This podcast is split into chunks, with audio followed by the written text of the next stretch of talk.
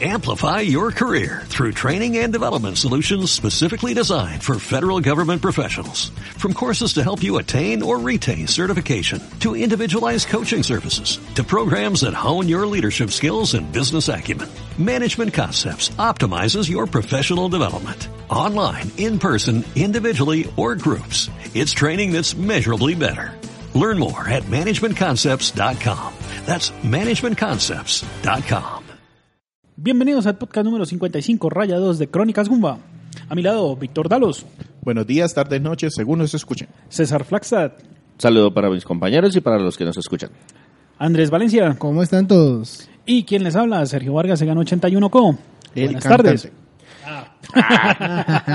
El día de hoy, Víctor nos trae un juego para la Nintendo Switch. Sí. ¿De qué juego estamos hablando? Mario plus Rabbids Kingdom Battle. Alias, Mario Conejos. Mario Conejos. Mario Gonejos. eh, Víctor, entonces, ¿con ¿qué, ¿qué nos quedamos escuchando antes de empezar a hablar del título? Nos vamos a quedar escuchando la canción intro que se llama Grand Opening.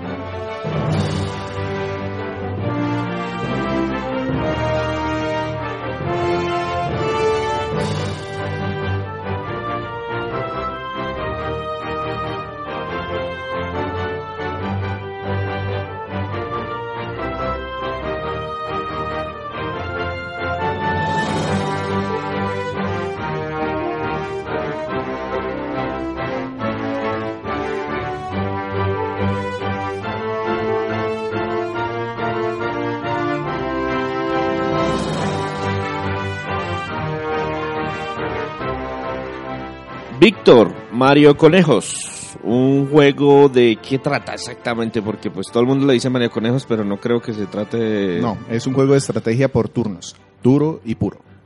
del estilo de Del estilo de XCOM. Ah, sí, go. bueno, una buena referencia para los que están familiarizados con el género. Y para los que no, Es un juego de vista isométrica en donde tomas turnos eh, con, contra los enemigos y tienes opciones para atacarlos. Básicamente eso. Por turnos. Atacar, defender, atacar, defender, atacar, defender. Listo, Víctor. Entonces, hablemos, hablemos un poquito de el desarrollo del juego. Sí, este es un juego desarrollado por Ubisoft, Ubisoft París y Milán, que son como las casas principales de Ubisoft, Las originales. las originales exactamente. El desarrollo del juego inició en 2014 con la presentación de un prototipo que hizo David Soliani. Me disculparán ustedes porque francés Más bien nulo. poco. Y eh, fue hasta Kioto e hizo una presentación ante Nintendo. Nintendo lo aceptó. De hecho, ha re- rechazado muchas y por eso digamos que este juego fue como el primero que les dio el visto bueno sin ponerle mucho problema. Lo único que les pidió es que se realizaran verificaciones periódicas del avance y que esas verificaciones las debía hacer directamente Shigeru Miyamoto. Si se van a meter con Mario, Ajá. tiene que ir el visto bueno de, de señor Sonrisas.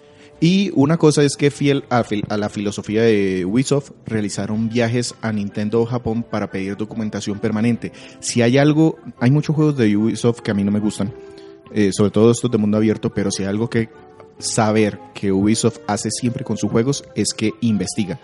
Toma fotos, se documenta muy bien y trata de reflejar muy bien lo que quiere o lo que existe en los juegos que ellos desarrollan.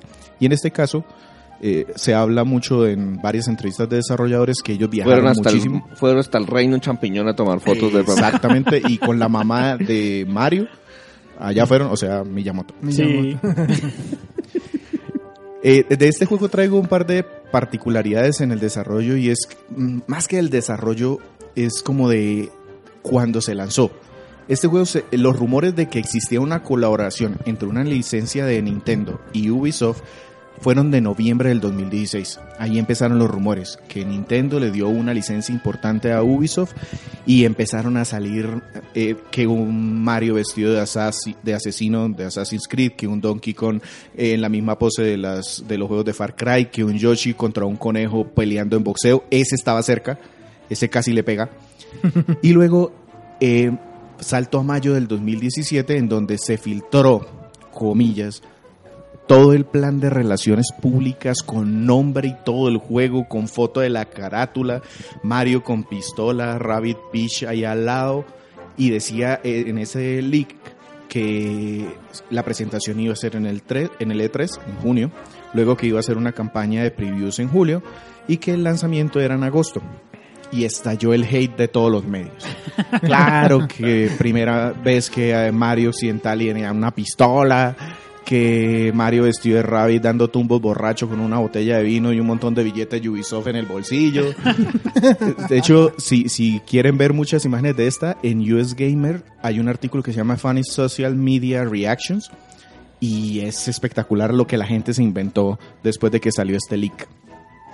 Después de esto llegó el E3 y en efecto se anunció Lástima, o sea, si no se hubiera filtrado, yo creo que hubiera sido uno de esos Una temas- gran sorpresa. Una gran que- sorpresa esos porque que- es Que todo el mundo, ¡wow! Claro, nadie No, podía no. ver venir esto. Pero pues ya todo el mundo sabía. A pesar de eso, pues digamos que fue una presentación exitosa en el sentido de que se llevó muy buenas críticas en el E3 e incluso hasta este señor David Soliani lloró y todo cuando presentaron el juego porque pues decía que era como que un, un sueño que uno de sus ídolos dentro de la industria aceptara un juego suyo co- como un buen juego. Y ya, se lanzó en agosto del 2017 para Nintendo Switch. Esa es lo que tengo del desarrollo. Este es un juego entonces de estrategia en el que manejamos a los conejos, manejamos a Mario, de qué va la historia de esto, porque pues eh, normalmente los todos los títulos de Ubisoft relacionados con los rabbits son alguna loquera. Todo lo que acaba de decir es correcto. Esto, Es se, decir, llama- esto se llama todas las bienvenido a la anteriores. Todas las anteriores, sí. Sí, es una loquera, es una mezcla de unos personajes raros, eh, extraños, como son los rabbits, y los personajes de Reino Champiñón.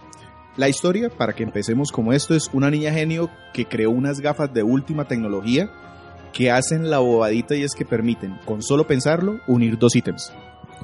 Perfecto. Cuando decimos la, una niña genio, ¿es genio de poderes mágicos o genio de muy No, genio de inteligente? mentalidad. Tiene, Tiene un diseñó estas gafas. Ah, entonces genio de muy inteligente. Exacto. Y estas gafas, sí, no es Shantae. Estas O sea, es gafas más- es más orientada a Arale. Mm, No, no, No, no, es idea. Ya dijimos que No es no es Chantae. No, no, Arale. Arale. Ah, tampoco. Tampoco. Pero bueno, sigamos. Una niña ¿Bulma? genio crea unas gafas que Bulma. puede unir dos cosas. Menos. Dos cosas. O sea, la, la persona que se Sin lo pone plata. piensa en unir una silla con un monopatín y obtiene una silla con ruedas. ¿Sí? Algo así.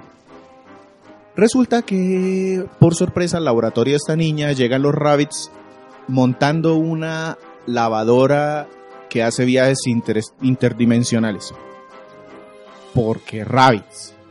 Pues la última vez que yo jugué un título de los Rabbits, ellos querían regresarse a la casa y por eso necesitan hacer construir una torre de basura hasta la luna. Entonces, pues, Ajá, sí, yo creo que por ahí va.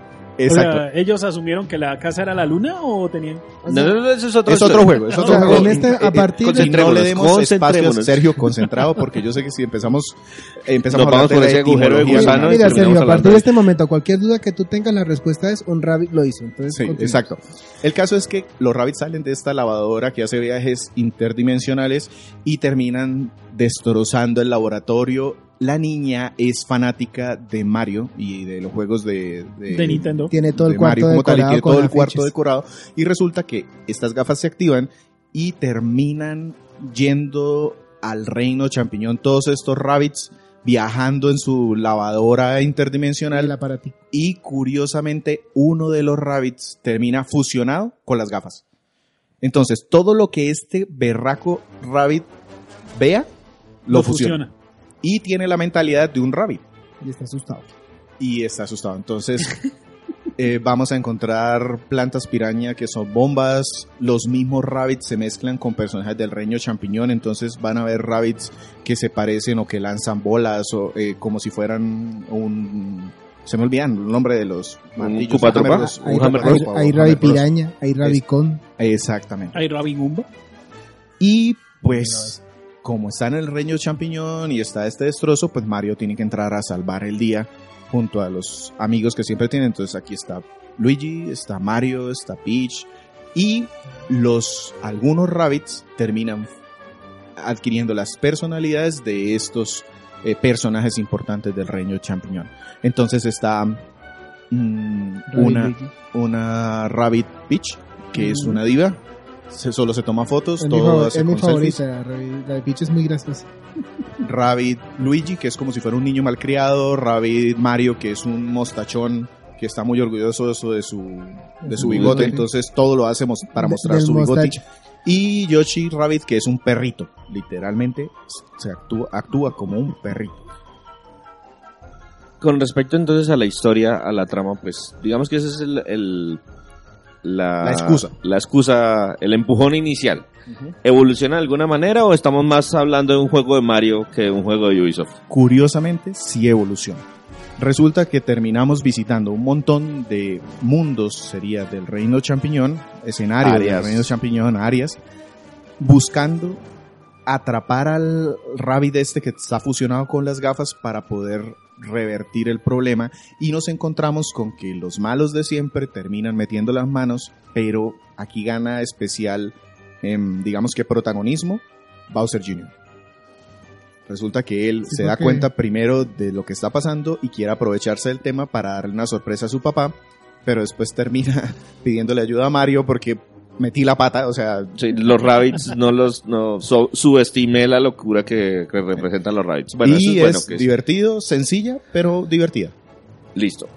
Hasta ahí entonces hab- hablando de la trama del juego como tal. Me dicen que esto es un juego de estrategias en tercera persona, en que manejo personajes de los dos universos y las mezclas de los tales, pero exactamente cómo se juega. Listo. Entonces, como decías, tercera persona, vemos, imaginamos que es una cuadrícula, pero en tres dimensiones, representada en tres dimensiones, Como una, una vista maquetica. isométrica, como una maqueta exactamente. Controlamos siempre a tres personajes. Siempre debe haber uno del universo de Champiñón y otro del universo de los Rabbits, bien sea Peach, Rabbit o cualquiera de los que estén ahí. Y con esos tres nos enfrentamos al reto que nos pongan en el escenario. Son escenarios autocontenidos, es decir, tienes una entrada y una salida, Como un área de batalla. un área de batalla y los objetivos pueden ser derrotar a todos los enemigos que estén ahí o escoltar a una unidad adicional, por ejemplo aparece un Toad y llévelo hasta determinado punto y que no lo maten, derrotar a un jefe particular, llegar a un punto determinado para poder escaparse y eh, mezclas de esos, son bastante variados los objetivos. Ok, con respecto al escenario, hay elementos que me. que el, el movi- bueno, principalmente el movimiento de los personajes y el tema con el escenario, hay interacción con el escenario. Sí. Eh, de hecho, como el juego es de estrategia y tiene armas in- incorporadas, juegas mucho con cubrirte con elementos que te pone el escenario. Entonces hay barreras naturales, hay tubos o ductos para poder moverte de una sección que está separada de otra rápidamente o escaparte de un enemigo. Entonces hay cierta variedad en el escenario para que se haga más divertido. Antes de, de adentrarnos, digamos, en el meollo del asunto que yo consideraría que sería la batalla como tal, ¿cómo, cómo llegamos a esos diferentes escenarios?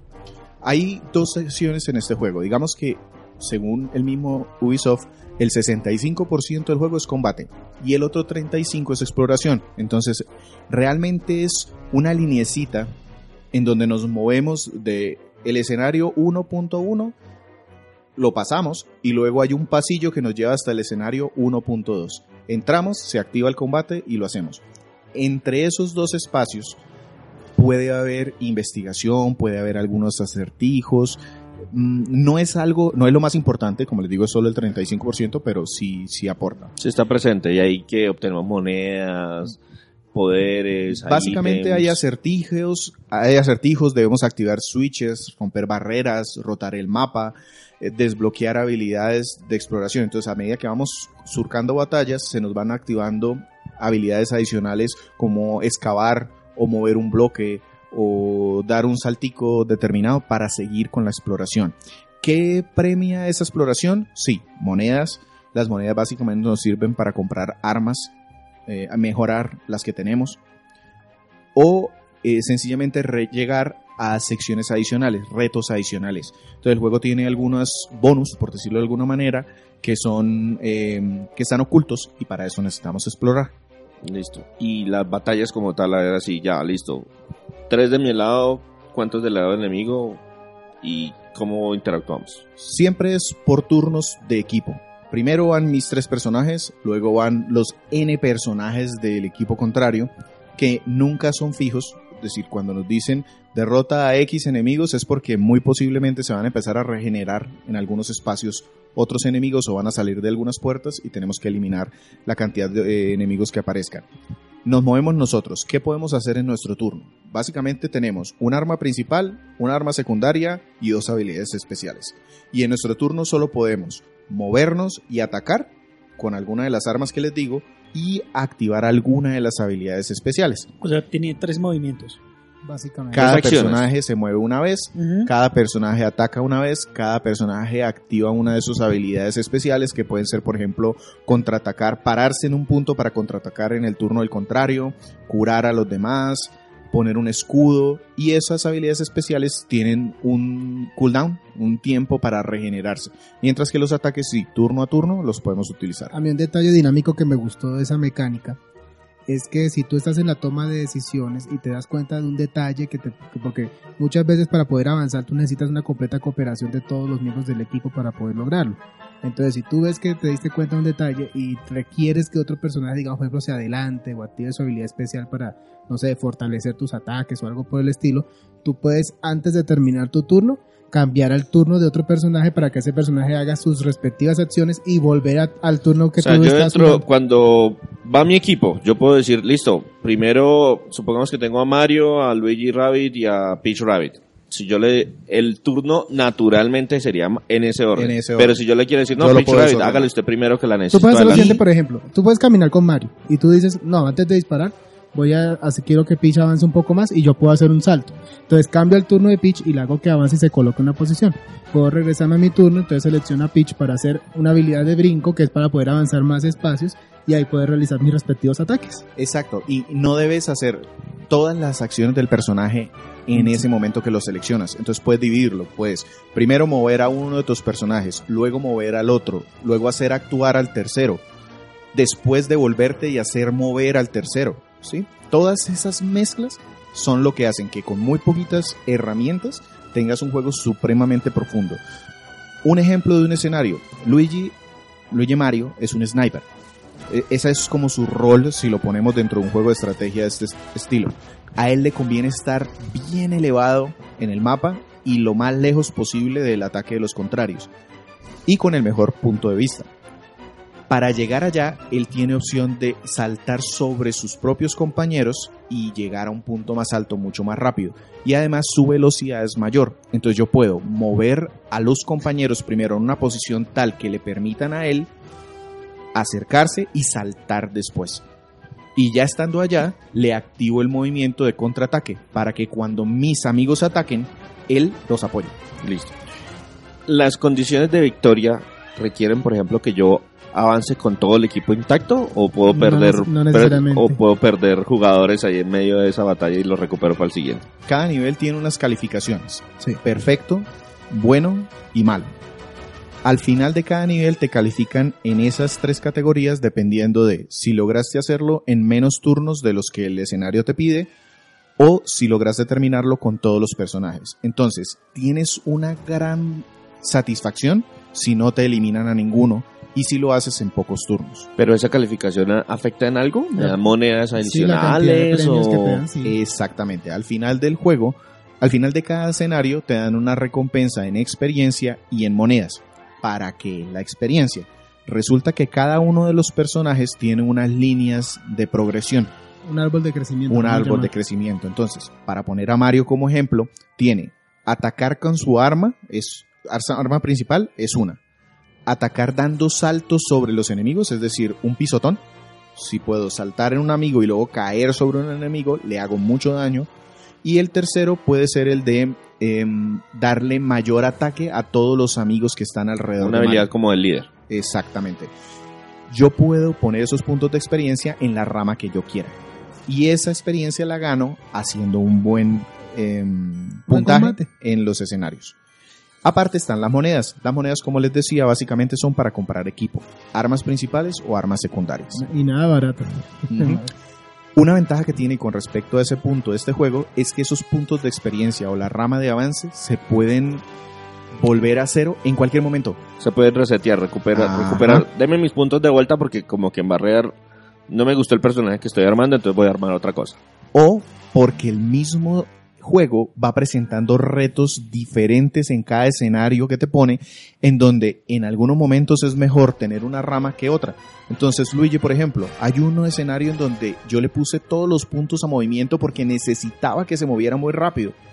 Y en otro le puse que tuviera mucho ataque en sus contraataques, porque me servía que se quedara quietico y atacara todo lo que se moviera. Entonces, eso nos da mucha versatilidad en cada combate. Y hay Bueno, otra cosa del combate que quiero resaltar, que al inicio de cada combate el juego te da la opción de hacer tres diferentes actividades. Una, pues obviamente iniciar el combate.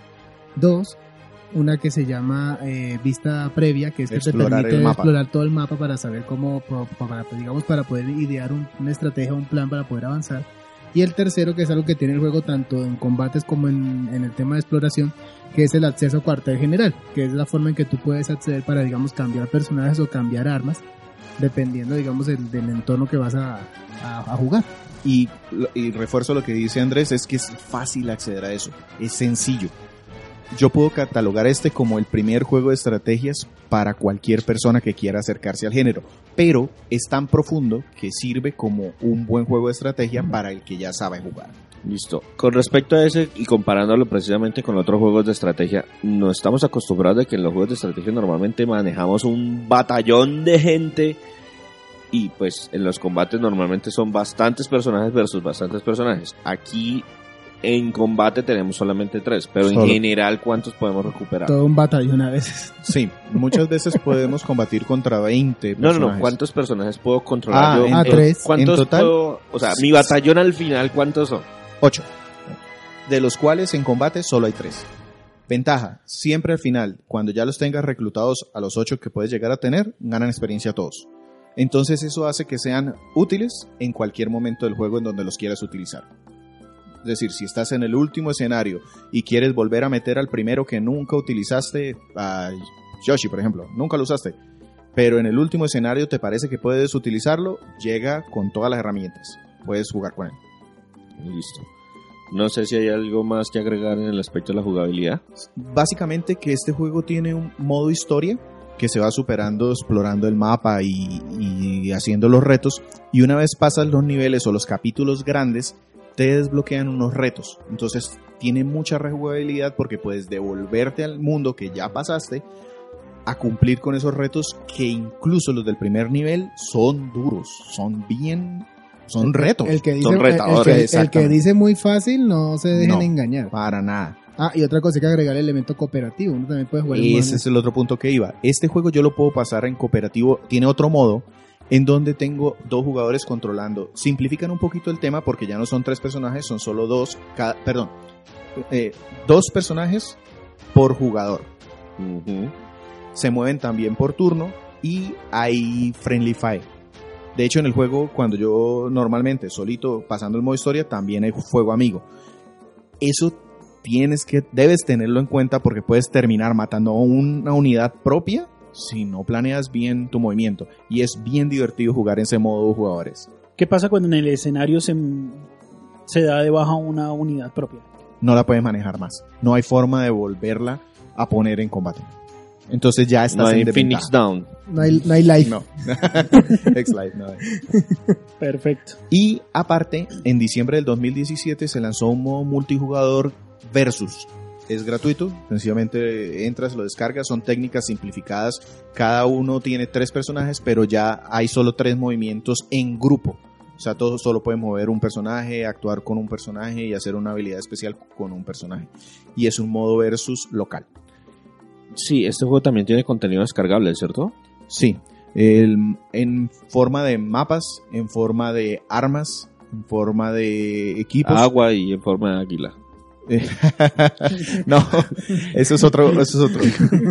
Eh, pero en este caso, en forma de básicamente, balde. el contenido descargable son No, mundos adicionales o capítulos. De hecho, Donkey Kong entra en este juego como un contenido descargable adicional, un DLC que es una misión adicional. Es pago, ¿cierto? es de pago. Hay varios gratuitos, por ejemplo, las armas. Hay muchas armas que son gratuitas para descarga, entras y, y bajas. Hay algunos, el modo Por ejemplo, el modo Versus. multijugador versus es gratuito también. Entonces, sí. Y tienen planeada una campaña también para el 2018, un par de sesiones de contenido adicional. Eh, ¿qué, tan, de qué, ¿Qué tan largo es el juego como para pasarlo en su modo de campaña? En el modo campaña, solito, sin nada más que hacer, yo creo que entre 20 y 30 horas podemos estar hablando que se puede uno demorar.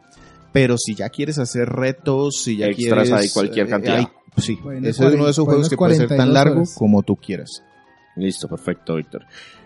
El aspecto visual es importante en función de que tuvieron que mezclar dos universos que pues la ventaja era que no son como tan dispares porque Sí, uno no es hiperrealista con el reino champiñón, no. o al revés el- la super alta definición de los del reino champiñón versus los conejos que hace rato no los veíamos desde tal vez la Wii Ah, en Wii U uno por ahí, pero no estoy seguro. Bueno, entonces la pregunta es, ¿qué tal el aspecto técnico del juego? ¿Cómo funciona la parte visual y el aspecto sonoro? Gráficamente, digamos que para describirlo eh, para cualquier persona, podríamos decir que este juego se inspira muchísimo en Mario 3D World. Para los que conocen el juego de Wii U, el aspecto gráfico del reino champiñón es ese, el que vimos en Wii U. Y los Rabbits se ajustaron a ese aspecto gráfico. En cuanto al motor gráfico, este juego utilizó uno que se llama Snowdrop.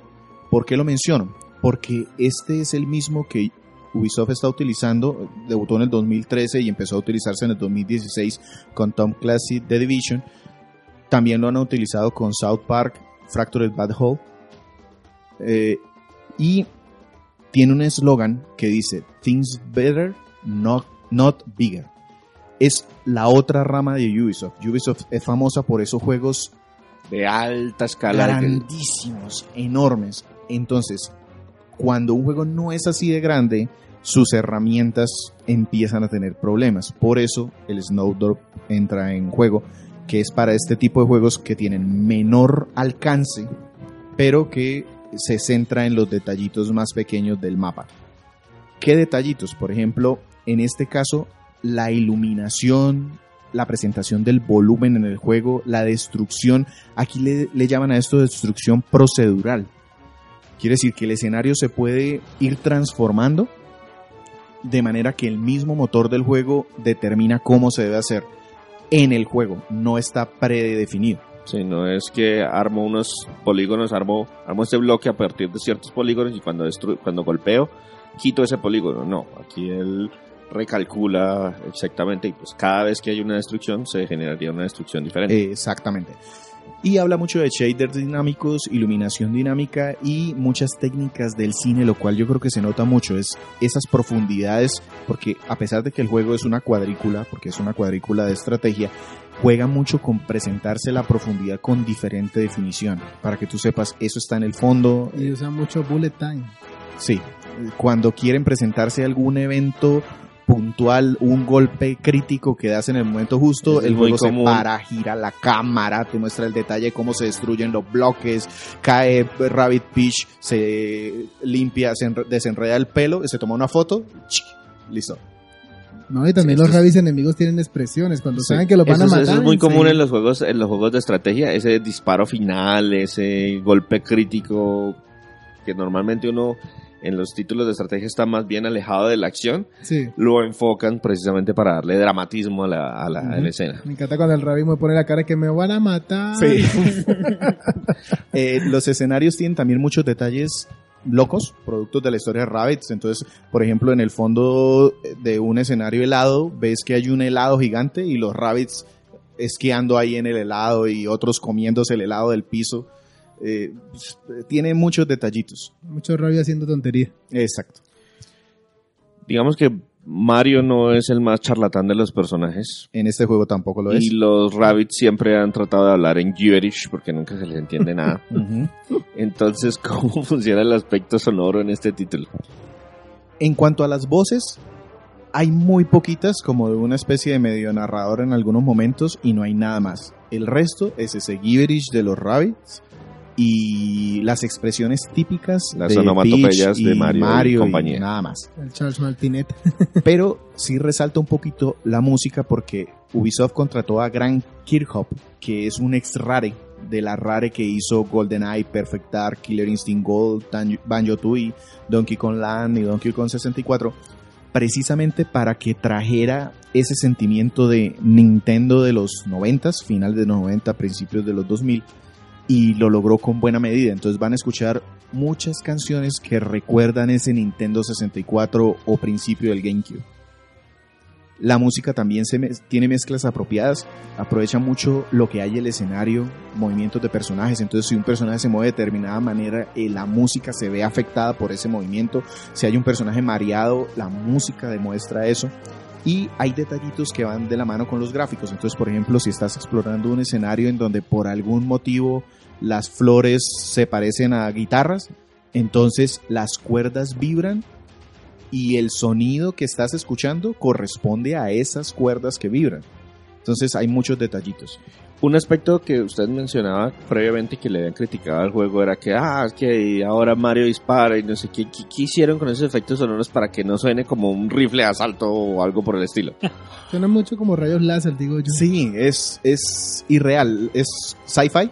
Entonces, de hecho, Mario nunca dispara una bala como tal, dispara un chorro de miel una bola de espinas, eh, dispara un... No, y también los efectos sonoros de los, pues, de vuelvo a redundarse la palabra, de los efectos causados por las armas. Cuando tú disparas, digamos, un arma que causa un efecto miel, es decir, que el, el enemigo se queda pegado por un turno entonces se, escucha el y cosas así. Si, escuchas el empujón, entonces escuchas Entonces no estamos hablando de armas de pistolas, de rifles de asalto, de escopetas, cero, nada por cero violencia, de hecho, puro niño. para los que vieron la presentación de, de este juego en la conferencia de, de Ubisoft en el E3, salió Miyamoto haciendo el ridículo ahí, cogiendo un cañón de mano y disparándole al público. Es ese tipo de arma, es como si fuera un cañón de mano más que una pistola como tal.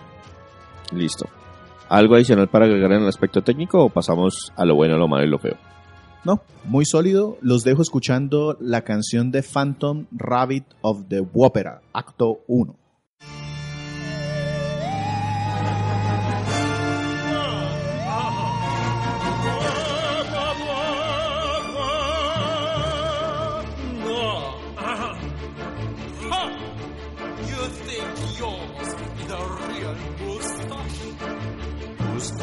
A thousand throngs ever since Donkey Kong. Slithering down every pipe, despite his plum-shaped body type. Was gonna run in fear while screaming, Mamma Mia, who leaves me grey and grim. Oh, what does? Víctor. Mario, Conejos. alias eh, Mario más Rabbits, Kingdom Battle. Se me quedó algo por fuera, eso tiene un nombre rarísimo. no, solo en Mario Conejos y todos. un título de estrategia publicado por Ubisoft eh, en agosto del 2017. Eh, que tuvo pues ahí su poco de controversia por la mezcla de universos. Cuéntenos específicamente qué le pareció bueno del título. Tengo cuatro cositas como buenas. La primera, la variedad en general. Cuando hablo de variedad me refiero a variedad de escenarios, de objetivos de los escenarios, de personajes y de jefes. Me gustó porque en un juego de estrategia la variedad es la vida del título, porque si no se empieza a ser repetitivo muy fácilmente. Segundo, tengo que es, es técnicamente muy sólido. El Snowdrop ayuda no en vano Ubisoft tiene el mote de Bugisoft. en este caso no es así. Yo no pude encontrar. Nintendo. no, pero... no, no, es realmente la nueva, eh, eh, digamos que su enfoque al tipo de proyectos que necesitan. Es por el, tamaño del proyecto. Exacto. Assassin's Creed Origins sigue teniendo muchos bugs, menos, porque se nota que le han puesto esfuerzos, pero es propio del tipo de juego que están haciendo. En este caso, utilizaron las herramientas adecuadas para que no tuvieran problemas. Es mucho más fácil controlar las variables de un juego cuando tenemos un escenario restringido, un número de personajes contados y un número de enemigos también ahí. Pero es algo que Ubisoft apenas ahora está haciendo. Antes, incluso juegos pequeñitos tenían sus problemas. Como tercera buena, tengo la personalidad de los rabbits. Yo, yo me descresté, yo tuve que jugar el, el demo para decidirme a comprarlo, porque nunca me llamaron la atención esos personajes, pero como los desarrollaron en este juego, los hicieron un poquitico más, menos idiotas y más carismáticos, es decir, sí son locos, sí son, eh, digamos que hacen cosas raras. Exacto, pero son un poquito más carismáticos. Hasta los enemigos tienen su personalidad y eso quedó bien hecho. Y por último, que el juego está plagado de detalles. Por ejemplo, lo que les decía de la música del fondo que corresponde con lo que escuchamos. Y eso se ve en todas partes. Eh, lo que dice Andrés de el sonido de cómo estalla el arma de miel. Es un detallito pendejo, pero que está en el juego. Y el hecho de que esté le agrega a que el paquete se sienta mejor. Eso es lo bueno que tengo. Entonces, ¿qué vendría siendo lo malo de Mario Conejos? Tengo tres puntos. El primero, la cámara durante la exploración y algunos acertijos entre combates. Resulta que para que no... eh, como para enfocarnos en el acertijo que tenemos en el momento, normalmente nos fijan la cámara. La cámara por lo general es libre. Vista isométrica siempre, pero libre. Y nosotros podemos rotarla normalmente. En los acertijos no. Y eso es molesto, porque muchos de los movimientos requieren precisión y yo no puedo tener esa precisión con una cámara en el ángulo que me la deja. El segundo, las acciones con el cursor. Resulta que en realidad cuando estoy explorando yo no muevo a Mario, que siempre es el personaje que va como primero en el grupo. Muevo un plato cursor, como un robotcito que es el que me va guiando por este tema. Y detesto porque fallo mucho en los movimientos sencillitos para hacer porque siempre estoy mirando a Mario porque el platico es pequeñito, está en el piso y casi no se ve. Entonces eso no me gustó. Me pareció malo porque me hizo repetir muchas veces pruebas de esas que les decía que son opcionales, que son de tiempo, por ejemplo. Llegue de tal punto a tal punto en este bonus, como me equivocaba presionando el botón, tenía que repetirlo. Y por último de lo malo lo tengo que no me permite saltar la escena de mostrarme el nivel, ni aunque la esté repitiendo. Eso me pareció malo. Se les, Siempre se les olvidó el botoncito de omitir. Exacto. Hago un paneo del escenario 1.8 y me hacen el paneo completo. La primera y la vez 50. Igualito, y no lo puedo saltar. Yo listo. tengo dos cositas malas para agregar. Eh, aunque el aspecto gráfico es impresionante, yo sí noté algo de lag durante las secuencias de exploración. Entonces, digamos, sí que tú vas caminando y pum, sentiste que un- se hubo un pequeño salto un entre salto en frames, caídas de frames. caídas de nada. frame, algo así, entonces eh, es un poquito molesto. Y otra cosita, eh, yo, yo tengo una pregunta como estamos hablando de un juego de Switch, pues mi pregunta es: ¿eso sucede cuando lo estás jugando en modo eh, portable o cuando lo tienen sobre la base? ¿O es indiferente? yo lo sentí más que todo cuando estaba en modo televisión. Yo también lo sentí en algún momento, pero no, no recuerdo en ese momento porque pues yo lo jugué 50-50 y no sé, en este momento no tengo en mente cuál modalidad fue. Pero sí, es un problemita que se nota, no es grave, yo lo pondría más como feo porque nunca me dañó el juego como si lo del tema del cursor. Claro, y en- también cuando hay escenarios en donde quieren tratar de simular profundidad haciendo que el fondo se vea muy difuminado. Muy borroso. pero se ve tan borroso que pareciera que el resto del fondo fuera algodón de azúcar. entonces, así de, la mano. así de borroso se Sí. ve, entonces como Yo creo que eso pasa en, solo pasa en el momento de la exploración. Yo creo que es el punto flaco del juego. No, afortunadamente en el momento de los combates la animación sí es bastante fluida. Me, me- fascina ver a Mario fusilando a alguien en modo bullet time, porque él, Eh, tiene, él tiene esa habilidad que cuando... Una pregunta ahí adicional también sobre el tema de la, del modo dock y el modo portable. ¿Requerimos todos los botones del control o podemos jugarlo con un pedacito? O, Dos botones. Dos botones. Sí. o sea, de hecho, técnicamente, cuando tú juegues- podrías jugarlo con un, Sí. solamente la mitad de un... Cuando tú juegues el modo multijugador, yo lo jugué. Al principio yo no había comprado todavía el Pro. Yo sacaba los dos controles, le daba uno a la otra persona, yo me quedaba con el otro Joy-Con y ya, eso era suficiente. Eh, lo puedes jugar con todas las modalidades que ofrece el Switch. Entonces, que si en la, en la televisión, que si con el Pro, que si con los dos controles juntos, que si con el control Joy-Con individual, que en portátil, que tabletop mode, cualquier modo funciona. Listo. Ah, bueno, y, Y- mi segunda queja mala. A pesar de que el juego tiene, digamos, una buena curva de aprendizaje, yo considero que no sé si para el jugador novato puede ser un poco difícil. ¿Hay, hay niveles de dificultad? En- Como tal, sí, pero no los seleccionas al principio. Te enfrentas contra el nivel y si pierdes, solo con perder una vez, ya el juego te ofrece disminuir la dificultad de un nivel. Te Y es- digamos, de comenzar con la vida completa o algo así. Y es, em, te puedes devolver a rejugarlo en la dificultad más alta. Cuando lo terminas, tienes un nivel de dificultad más alta aún. Entonces Y entonces, ¿qué sería lo feo pesado. del juego? Yo tengo solo una cosita y es que le falta la doble confirmación para movimientos. Me explico. Todos estos juegos de estrategia y cuando ya has jugado varios de estos, estás acostumbrado a que puedes mover al personaje a un determinado punto y cuando le quieres dar la acción te hace la pregunta de que si esa es la acción que quieres hacer y tú aceptas. Este juego no tiene esa opción. Si tú llegas a un determinado punto y ejecutas la acción, ya, la hizo no te deja Y hubo como momentos que yo me fijarte equivoqué. bien si lo que hiciste era lo que querías hacer o te escachaste en el movimiento, por ejemplo. Hubo momentos que yo me equivoqué, yo avancé pensando que, por- que mi rango de tiro era suficiente para alcanzar a un oponente. No fue así. Y Me di, quedaste cuen- me di cuenta que había otro que sí podía caerle, pero no puedo ya retroceder, o sea que, chao turno. Listo. Eh, entonces es hora de que el juez Gumba le dé una calificación ¿Dónde está el martillo? Y un, un valor en nuestra escala. Este es un juego comprable, sin duda. Es de esos juegos de, si tienes Switch, prueba el demo y seguro que te va a gustar y lo compras.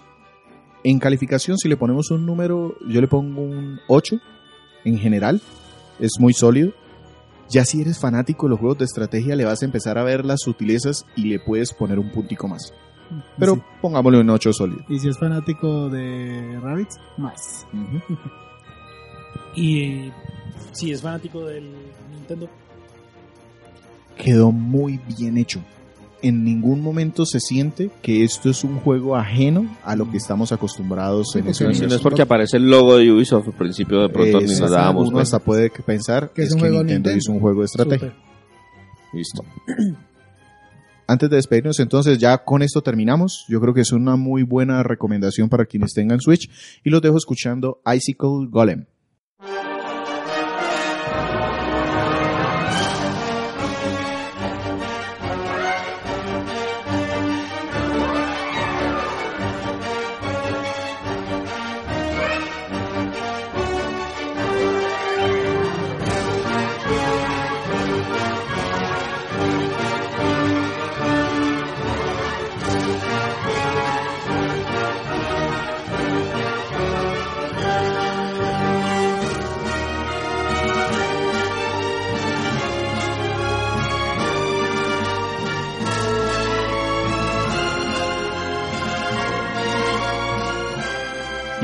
Aprovechamos estos minutos para terminar. Antes de terminar, para compartirles nuestros, nuestro- cómo aumentó nuestro backlog o cómo se redujo dependiendo si nos portamos bien. Si quieren, empiezo yo. Sí, Listo. Yo, para desde la última vez que grabamos, terminé Dragon Quest Builders. Me gustó muchísimo el juego. Eh, posiblemente les traiga, me anime para traerles una reseña, pero quiero jugar un poquitico varios modos adicionales que tiene antes de poder hablar O sea con que esta historia no ha terminado. No, es buena. También ¿Buena? terminé. Es bueno. No, no, el bueno el juego, la historia. La historia, curiosamente, eh, les adelanto, spoiler de un próximo podcast, es un spin-off del primer Dragon Quest, el 1. Ok, del que no sé nada. Bien.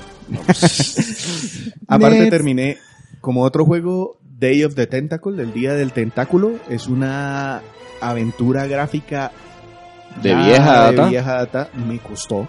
Tengo que admitir que me costó bastante, pero lo disfruté mucho y era uno de esos juegos que tenía como reto de este año. Entonces ya van dos. Ya terminé el Layton, el eh, Diabolical Box, creo que era. Bueno, ahorita no recuerdo, ya lo- son todos. Un Wood Profound Future, no sé qué. No, ese, ese fue el primerito que Uno jugué. de esos nombres largos. Uno de esos. y Day of the Tentacle y ya empecé con el tercero que es el de Last Story que me está costando muchísimo. Aparte terminé un juego que se llama Sniper Clips Plus. Pues lo ¿Sí ya no lo había y lo acabado? terminé. No, es un juego de recortes.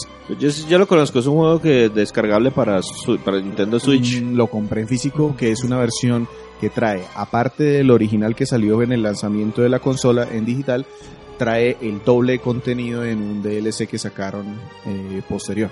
Entonces compré el físico y pasé el juego original otra vez con su DLC completo. Ah, sí, Ese sí se pasa de a dos personas. Muy entretenido, recomendable. Ese no va para una reseña, pero se lo recomiendo desde aquí. Y tres compras pequeñitas. Mm, me regalaron Rocket League digital. Tercera vez que tengo ese juego. Tres consolas diferentes, pero pues un vicio que tengo y, Y ahí regalado, entonces. Pero ahí está. También se pedirá, no importa. Eh, un juego que se llama Tomper. Mm, Si no les suena, no los culpo, pero es un juego de ritmo en donde controlamos a un escarabajo metálico que va adentrándose a las profundidades del infierno y que a forma de ritmo sobre un riel debe derrotar unas criaturas, unos espantos que aparecen gráficamente psicodélico. La música es como un rock pesado, pero bien, bien diseñado para el juego. Me gustó muchísimo. Eh, ese lo descargué con moneditas de esos que uno compra y es un robo, pues, pero es un regalo también, entonces es una pedrada. Eh, todos los juegos que he comprado me dan moneditas y terminé descargando eso. Y otro que descargué muy barato se llama Earth Wars. Si es desconocido, no los culpo, pero es un juego que salió en PlayStation 3, PlayStation 4 y Xbox One con otro nombre, eh, Down of Earth, si mal no estoy.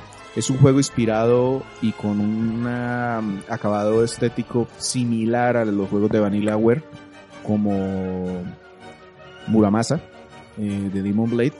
En- se supone que es en el futuro y es así el mismo esquema, 2D, a, matar enemigos a, a- a espadazos. También, de nuevo, por punticos me alcanzó para Tomper y Air Wars, entonces súper bueno. Realmente no gasté un peso. Ah, no, Sniper Clips Plus sí lo compré. Eso fue sí todo este pesos. mes. Sí gastó pesos. Sí. Andrés, cuéntenos sus vergüenzas. Y ahora yo que fallé. Cuéntenos sus vergüenzas. A ver, ¿qué, qué- qué terminó? ¿Qué terminé? Mm, No, nada, no he terminado. Bueno, supongo que los modos de historia del Dragon Ball Fighters. Bueno, digamos que terminó, Terminó Dragon Ball Fighter Fighters. Pero son modos de historia largos. Sí, sí, sí, tienen sí, es el largo. Sí, Es un juego de pelea, sí, bueno, listo, sí, está No, pero el modo historia son 20 horas. Exacto. Ok.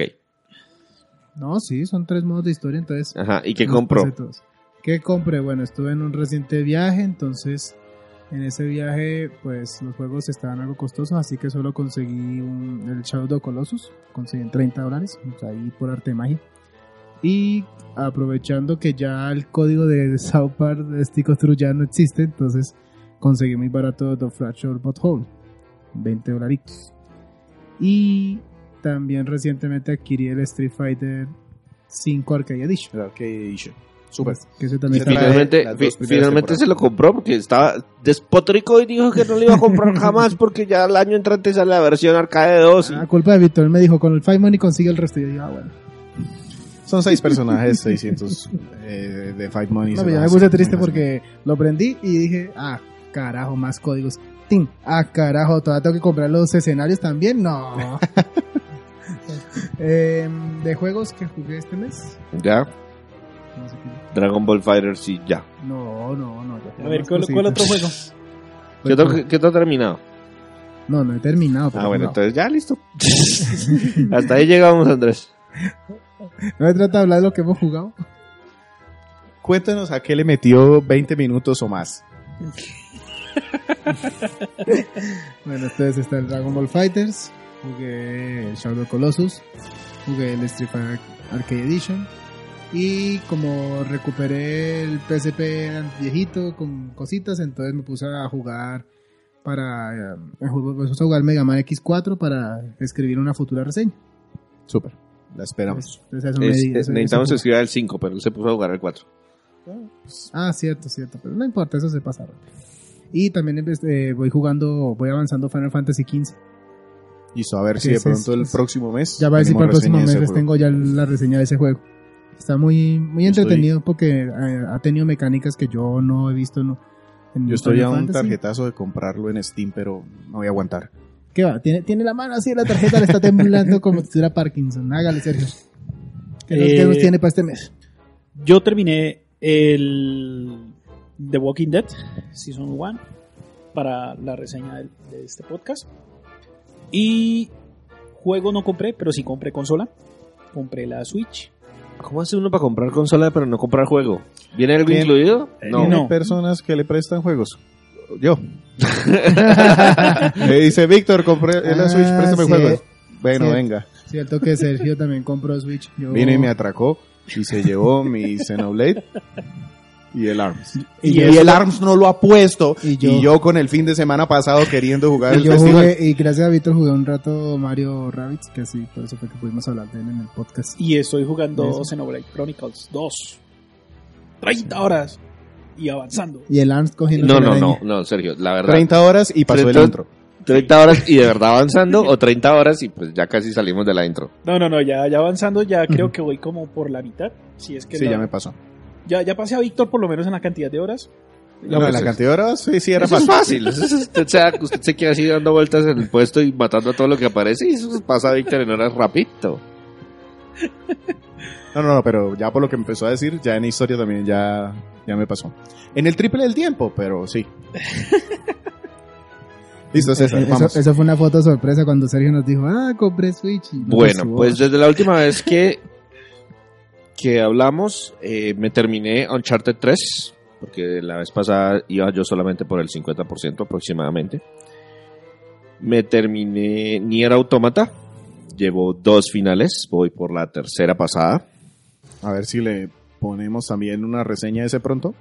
Ese iba para estos meses, pero es que el, el- el tema no es falta de interés, es que supuestamente tenemos un invitado que es el Sí, encargado del juego y yo soy el apoyo. Eres el backup. Yo soy el backup, pero pues ya, cre- ya puedo ser el main porque ya lo terminé dos de tres veces que debo terminarlo.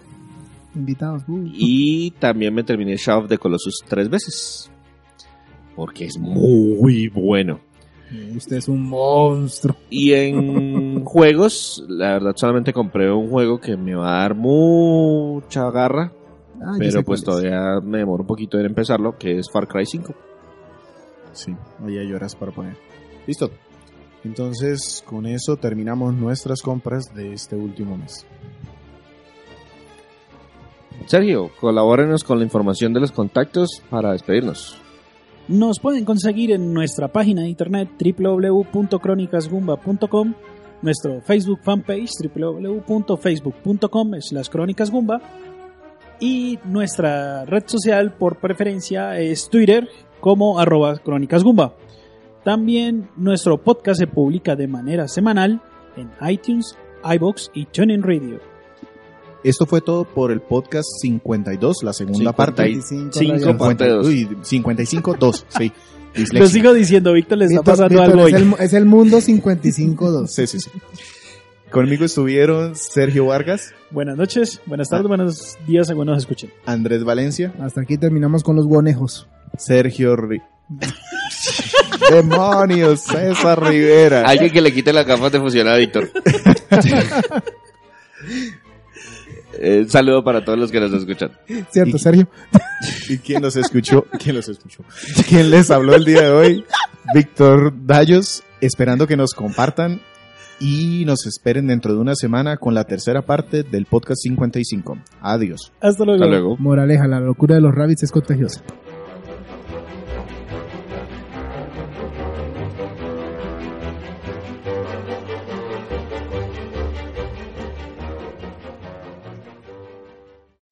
Amplify your career through training and development solutions specifically designed for federal government professionals. From courses to help you attain or retain certification, to individualized coaching services, to programs that hone your leadership skills and business acumen, Management Concepts optimizes your professional development. Online, in person, individually, or groups, it's training that's measurably better.